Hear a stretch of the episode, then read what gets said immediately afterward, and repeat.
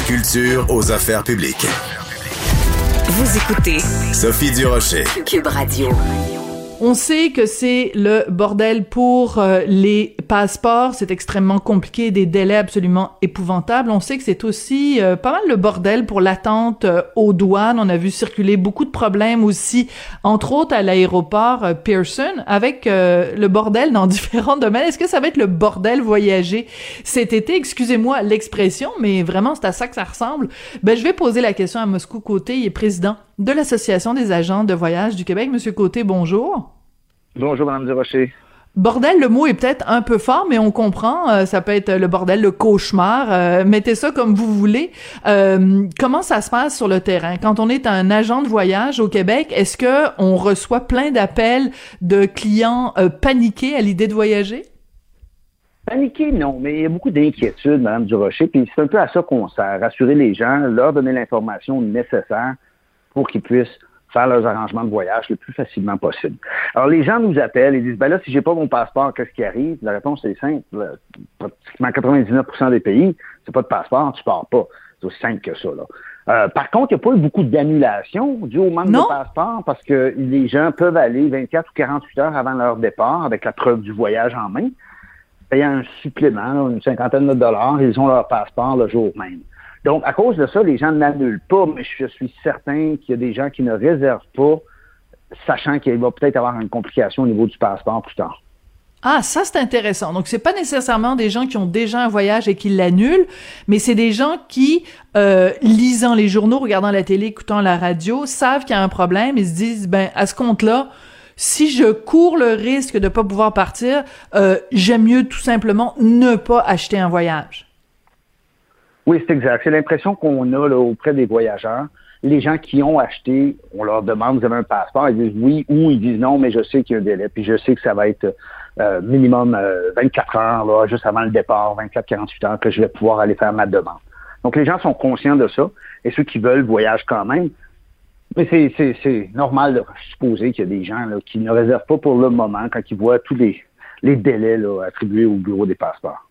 D'accord. Ah, donc moi je trouve ça intéressant ce que vous venez de nous dire parce que je ne pensais pas que à cause justement de l'espèce de cauchemar euh, actuel et des délais absolument épouvantables, je ne pensais pas que l'option en effet 24-48 heures en payant un supplément euh, était encore disponible parce que les employés étaient trop débordés et surtout je ne savais pas que ça coûtait si peu que 50 dollars parce que si on a un voyage qui coûte plusieurs milliers de dollars ou plusieurs centaines de dollars 50 dollars pour avoir son, son passeport à la dernière minute, c'est peu finalement.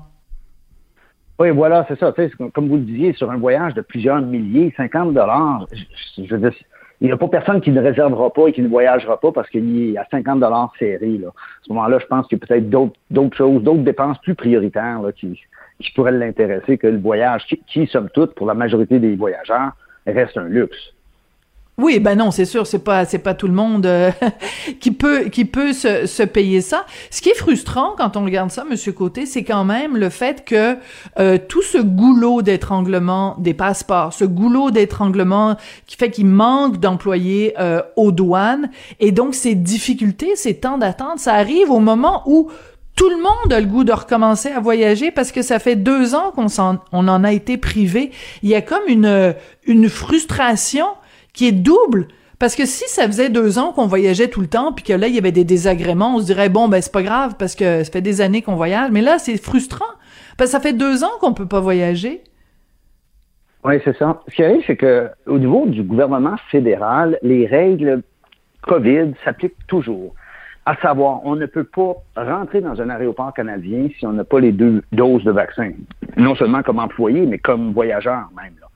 Euh, ensuite, quand on, je suis passé au, au, euh, complexe Guy Favreau là, cette semaine, puis encore les pancartes, là, les portes de gauche, c'est pour la sortie seulement, les portes de droite, c'est pour l'entrée seulement, avec des, des, des pancartes qui disent ne rentrez pas si vous avez des symptômes, si vous avez de la fièvre, si vous avez de la toux. C'est exactement comme c'était là euh, au mois de septembre 2021 ou 2020. Il n'y a rien qui a changé par rapport aux règles. Donc, les employés des compagnies aériennes doivent encore être doublement vaccinés. Ça fait que certains employés ne sont pas au poste. Euh, il y a également, dans la fonction publique, au niveau du bureau des passeports, le télétravail est encore permis. Alors, je comprends pas la logique, là. Je est-ce que les gens ont une imprimante à passeport chez eux? J'ose croire que non. mais, mais, mais je vois pas pourquoi. Parce qu'on regardait les chiffres euh, que le ministère de, de, Pablo Rodriguez a sortis, qui est en charge du bureau des passeports. Il y a plus d'employés en 2022 qu'il y en avait en 2019. Et il y a un peu moins de demandes de passeports. Et quand on le met le même mensuel, c'est pas comme s'il y avait un mois là, qui débordait le nombre de demandes. Donc, comment est-ce peut avoir un délai plus long quand vous avez plus d'employés et un peu moins de demandes que vous aviez en 2019? C'est vraiment un mystère et boule de gomme, celle-là. Ouais, c'est ça. Moi non plus, euh, euh, je la comprends pas. Mais en fait, euh, on sait, euh, quand on était jeune, on se faisait dire les voies du Seigneur sont impénétrables. Je pense qu'on devrait corriger ça puis dire les voies du gouvernement fédéral sont parfois impénétrables aussi. On a juste à penser au système, au système de paye Phoenix qui est qui est un qui est aussi un gros un gros bordel. bon, il faut parler des des files d'attente au comptoir des lignes aériennes, à la sécurité, aux douanes, à l'aéroport Pearson de Toronto. Est-ce que euh, ça signifie que quand on fait une réservation, on doit éviter à tout prix, euh, même ne serait-ce qu'une escale par Toronto parce que c'est trop euh, cauchemardesque? Oui, je suis d'accord avec, avec ça, cet annoncé-là. À, tout prix éviter Pearson si possible, parce que présentement, je veux dire, même dans la dernière semaine du mois de ben, pardon, la première semaine du mois de juin, Air Canada, je disais qu'ils avaient annulé jusqu'à environ 10% de leurs vols, justement à cause des délais et le manque de personnel navigant euh, par rapport à ça. C'est beaucoup moins à Montréal, c'est moins euh, significatif à Montréal. Mais oui, éviter Pearson serait une bonne idée. Également, pour la semaine en cours, là, la semaine suivante, éviter peut-être Paris également, à moins que ce soit la destination finale, parce qu'il y a toujours le risque de grève accru là, en France par rapport aux, transporteurs et aux aéroports. Ah, vous me dites ça, mais moi, je m'en vais à Paris la semaine prochaine. Vous êtes en train de m'annoncer en direct à la radio une très, très, très mauvaise nouvelle, Monsieur Côté. J'ai-tu le droit de commencer à pleurer tout de suite? Non, non, écoutez, je ferai, je ferai, je fais, pitié, je fais pitié pour personne. Je vais, je vais m'arranger avec mes affaires. Mais donc, il faut tenir compte aussi euh, des difficultés, pas juste au Canada, mais à notre, notre destination. Il peut y avoir en effet des délais épouvantables. C'est ça que vous nous dites. Oui, voilà. Euh, si votre destination finale, Madame Durocher, c'est Paris, ça sera pas un problème. Ça va peut-être être comme 20, 30, 40 minutes de plus avant d'avoir notre bagage. Un peu plus long à la douane, on perd une quinzaine de minutes, mais ultimement, vous, s'il n'y a pas de correspondance que vous pouvez manquer, euh, donc à ce moment-là, c'est pas un problème. Ce que, ce que je disais d'éviter, c'est Paris en tant que point d'escale, si on s'en va en quelque part en, Allemagne, et faire un Montréal-Paris, Paris-Düsseldorf, c'est peut-être la route à éviter. Là, faire un Montréal-Francfort, Francfort-Düsseldorf, il y aura probablement moins de problèmes par rapport à ça. Mais quand c'est la destination finale qui est Paris, oui, ça va être une demi-heure plus que normal, mais c'est, je veux dire, c'est pas, euh, il n'y a pas d'escale qui va être ratée à cause de ça. Ouais, euh, je sais pas si vous avez vu la caricature de mon collègue euh, Y dans le journal de Montréal, le journal euh, de Québec. C'est euh, sa case de caricature est divisée en deux. Puis à gauche, c'est une dame qui est prête à partir en vacances parce que ça fait deux ans qu'elle qu'elle est pas partie, donc elle a son bikini qui est prêt et tout ça. enfin, je peux voyager. Et la case de droite, ben elle est sous la pluie dans une, dans une longue, longue, longue liste d'attente pour passer aux douanes c'est un petit peu ça la situation.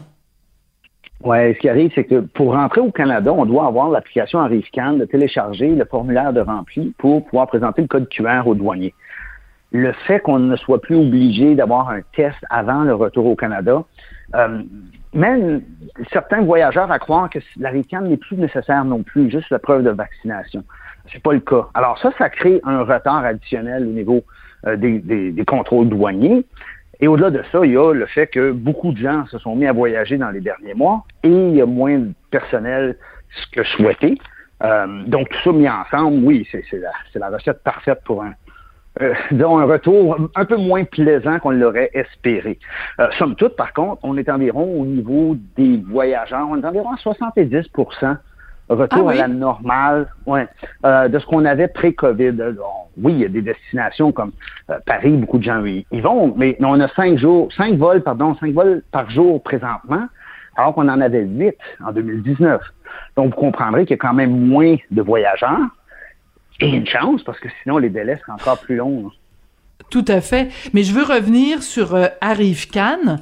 Euh, ça sert à quoi Arrive-Can? Est-ce que vous le savez? Je veux dire, cette, euh, cette application-là qu'on doit télécharger sur nos, nos téléphones intelligents, euh, qu'on doit remplir dans les 72 heures avant de revenir euh, au Canada, vous nous dites qu'il y a beaucoup de gens qui pensent qu'elle n'est plus nécessaire.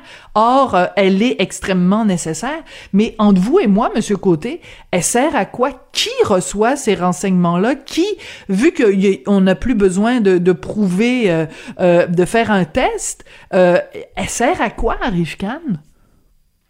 C'est une très bonne question. La réponse qu'un de mes collègues m'a dit, et là, je vais juste le citer, il me dit qu'au début de la crise, le gouvernement fédéral était perçu comme ils n'ont pas fermé assez vite les frontières et arrêté les vols et ces trucs-là. Donc, Arrive-Can sert à rehausser l'image du gouvernement qu'ils font quelque chose de concret pour combattre le COVID. Alors, c'est pour remplir une application sur son téléphone euh, ou jouer un jeu vidéo qui va faire qu'on est plus sécuritaire. Donc, par rapport à ça, ce que ça fait, bon, il faut bien sûr scanner et montrer nos deux preuves de vaccin. Il faut avoir eu les deux vaccins. Oui. C'est un peu à ça que sert Arrive-Can. Et quand on va le présenter au douanier, si l'Arrive-Can est d'une autre couleur, disant qu'on n'a pas le droit, à ce moment-là, on va être quand même obligé de faire une quarantaine de 14 jours avec un test cinq jours après l'arrivée. C'est ça. Qu'il soit positif ou négatif, il faut rester isolé. Donc, c'est quasiment rendu obligatoire d'abord pour rentrer dans l'aéroport au Canada et prendre un vol pour quitter le Canada, ça prend les vaccins. Mais pour rentrer, si vous n'êtes pas vacciné, il y a toujours deux semaines de quarantaine. C'est toujours les règles fédérales, comme je disais tout à l'heure, qui sont les mêmes qu'on a connues pendant la pandémie, malgré le fait que bon, le gros de la pandémie, ou enfin, les gros des mesures sanitaires sont, sont Et derrière nous. Tous les autres gouvernements, oui, voilà, euh, tous les autres gouvernements les ont laissés tomber, à l'exception du gouvernement fédéral. Mais euh, c'est ça. Donc euh, l'exception canadienne, hein, une société distincte, la société canadienne qui se démarque sur la scène internationale. En effet, on est passé de on est beaucoup trop complaisant puis on est beaucoup trop ouvert puis on, on ferme nos frontières beaucoup trop tard à euh, ben on laisse des mesures qui maintenant sont soit désuètes ou, ou obsolètes, qui sont dépassées par euh, la réalité. Ben écoutez, on va quand même se souhaiter bon voyage. Je pense que ça reste quand même, même si c'est un luxe, ça fait du bien entre les deux oreilles de continuer à voyager. Puis aussi, il y a plein de gens qui voyagent par, par obligation, que ce soit par affaire ou des obligations familiales. Donc euh, c'est c'est important. En tout cas, le, le conseil peut-être, c'est de prendre notre mal en patience, hein, Monsieur Côté? Oui, de un et de deux, de consulter son agent de voyage qui va vendre le billet d'avion au même prix oui. que l'Internet ou peu importe une autre façon et va vous donner des conseils et va être aussi en mesure de vous répondre toutes les exigences. Parce que, exemple, vous parliez de la France. La France, ça prend une dernière dose qui date de moins de neuf mois avant l'arrivée. Euh, donc, même si vous avez été pleinement vacciné, vous avez une dose de rappel. Si la dose de rappel date de plus de neuf mois de la date prévue de rentrer en France, vous allez être refusé. Donc, ah, c'est important de le rappeler. Voilà, on va se quitter, on va se quitter là-dessus, Monsieur Côté. Malheureusement, c'est la fin de l'émission. Je vous remercie, Monsieur Côté. Moscou Côté, président de l'Association des agents de voyage du Québec. Merci à Jean-François Roy à la mise en nom de la réalisation. Merci à Frédéric Houle et Charlotte Duquette à la recherche. Et je vous souhaite un excellent week-end. Peut-être que vous partez en voyage. On se retrouve lundi. Cube Radio.